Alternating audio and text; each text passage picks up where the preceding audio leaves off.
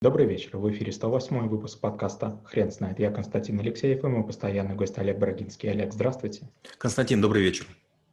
Хрен знает, что такое убеждение, но мы попробуем разобраться. Олег, расскажите, почему убеждение – это навык?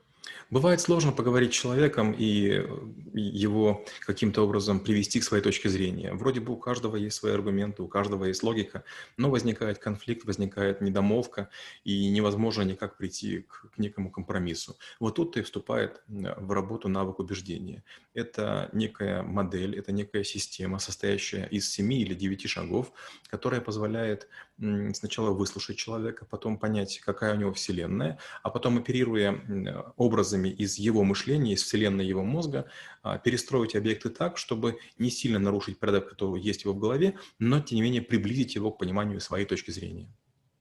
Олег, можно ли убедить кого угодно в чем угодно? Константин, я несколько раз был на разных тренингах и у иностранных специалистов, и у российских, и каждый раз все говорят, что кого угодно можно в чем угодно убедить.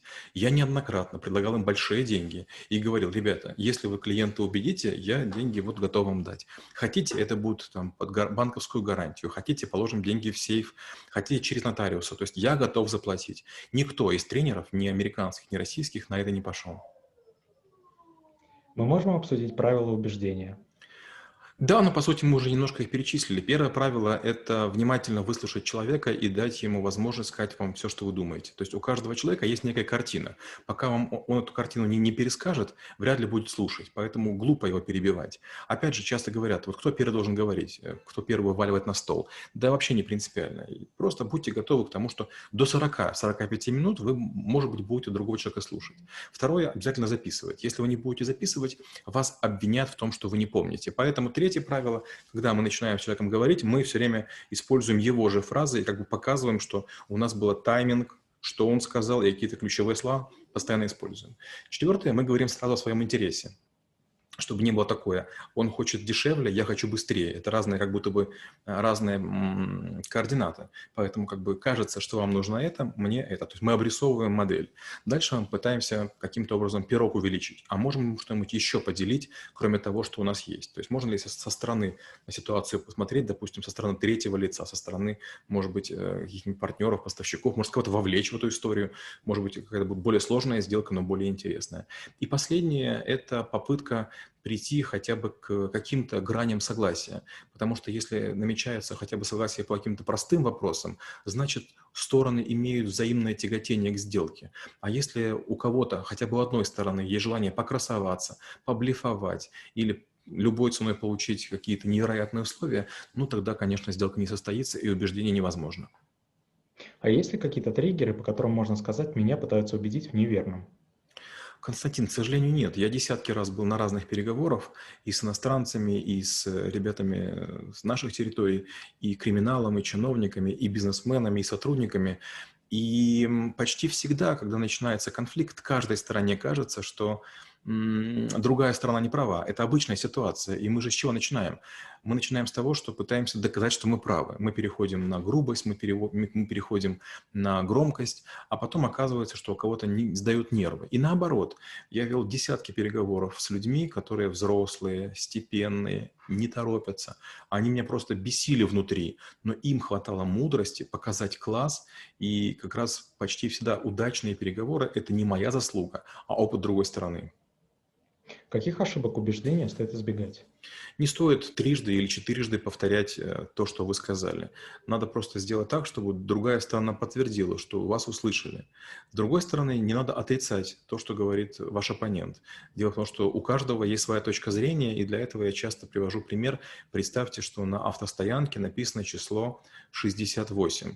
Вы подошли к нему с одной стороны, а другой человек с другой стороны. Для вас 68, для него 98. Получается, что разница в точке зрения многое, многое меняет.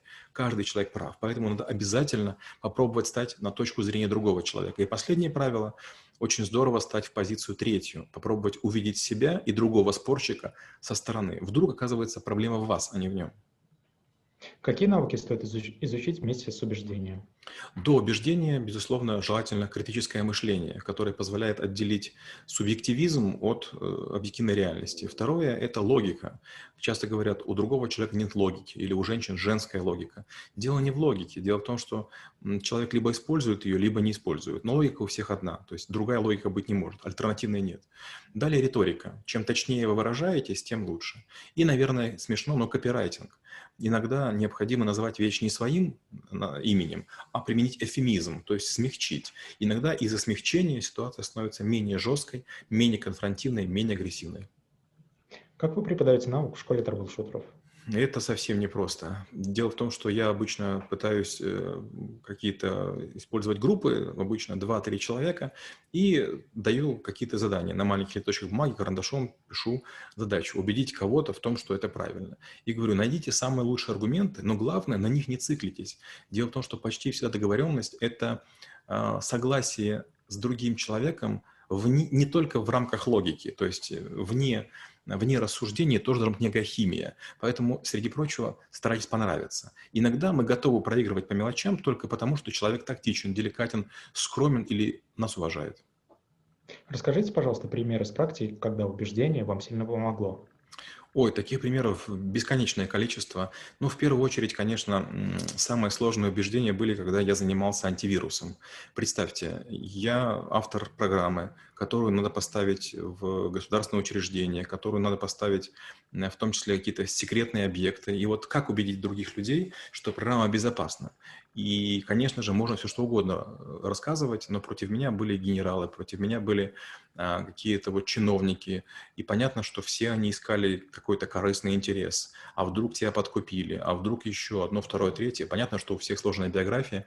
Я и в Германии работал, в Японии работал, и был на проектах в Америке, поэтому где гарантия, что я, продавая антивирус в Иран, не преследую чьи-то цели? Как бы, когда ты камевояжер, ты путешествуешь по планете, тебя мог, могут завербовать в салоне бизнес-класса или самолета, или э, в аэропорту. И поэтому вот приходилось использовать методики убеждения. Я рассказывал, как меня можно проверить, как это проще сделать, как бы я действовал, если бы, допустим, я думал, что другой человек завербован.